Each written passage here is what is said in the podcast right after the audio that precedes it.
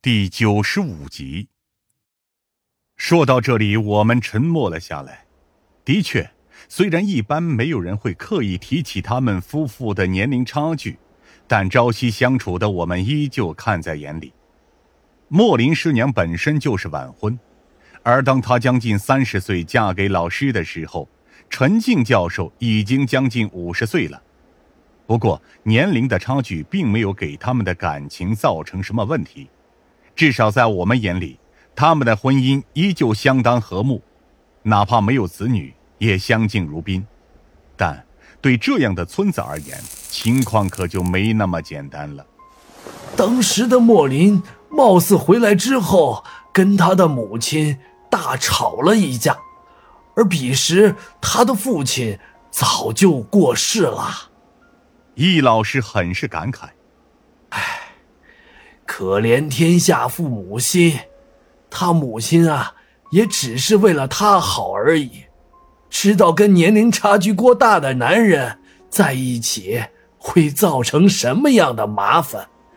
但当时的莫林心意已决，甚至不惜违背母亲的决定。然后，他们成功的在省城结婚。消息传到村子里的时候。村里也摆了十多桌酒席，庆祝这一喜事儿。当然，新婚的夫妇并没有回来。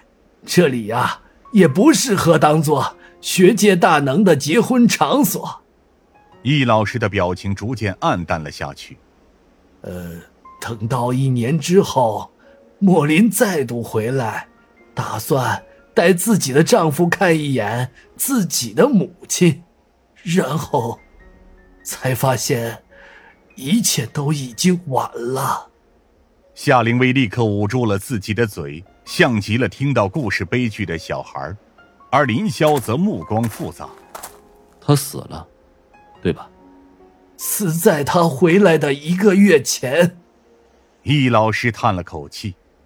他们母女确实是一个模子刻出来的。都是一样的固执，一样的犟。他甚至都不准我们告知莫林他的死讯，宁愿用这个来惩罚自己女儿的不孝。不过，当事人是怎么想的，我也不得而知。易老师说到这里，也找了个位置坐了下来。那之后，莫林貌似。就没有回来过了。就连我们毕业旅行的时候，来到了茶林市，说是想去师娘的故乡看看，结果也是被教授一口回绝。恐怕他比我们更加清楚这件事情对于师娘的伤害到底有多大。林霄深吸了一口气，转而擦了擦眼睛。啊，感谢您为我们讲述这一切。最后问您一遍。您真的没有看到过最近有人到访吗？易老师仍旧否认，林萧则退而求其次。那样的话，就请带我们去莫林母亲的坟墓去看一看吧。易老师有些惊讶，毕竟他还是不理解我们的动机。那座坟墓同样被卷进了山火里，现在应该只剩下一方焦土和一块。面目全非的墓碑了，你们现在去那里做什么？去墓地还能做些什么？林霄反问道。祭拜，祈祷。我叹了口气。唉，的确，来都来了，至少也让我们见证些事情吧。然而，当易老师在前面带路的时候，林霄却凑近了我的耳边。当心，他可能在说谎。我心里一惊，谁？易老师吗？没错。林霄压低了声音：“你身上应该带着枪了吧？”我下意识的摸向大衣下的腰间，我当然带了枪，这是出于刑警的基本素养。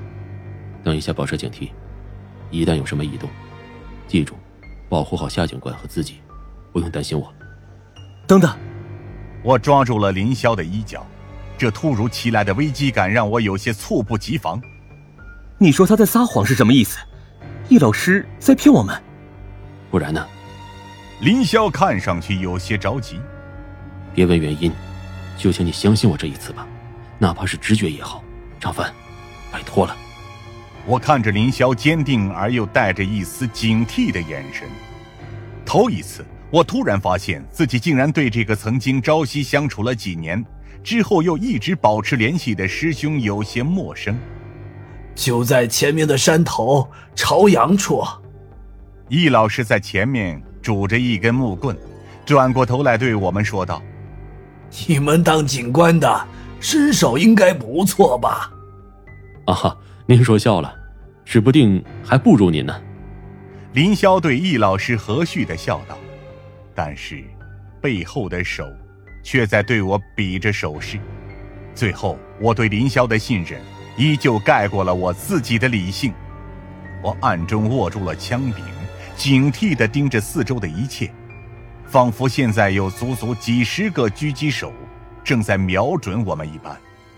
那方坟墓并不难找。事实上，尽管被山火彻底毁灭了一遍，但坟墓基本的样式还是没变，唯一的变化只是焦黑的痕迹而已。站在这里，我们几乎能清晰的看清四周所有焦黑的山头，仿佛时至今日，这里依旧在诉说着当初那场山火的残酷一般。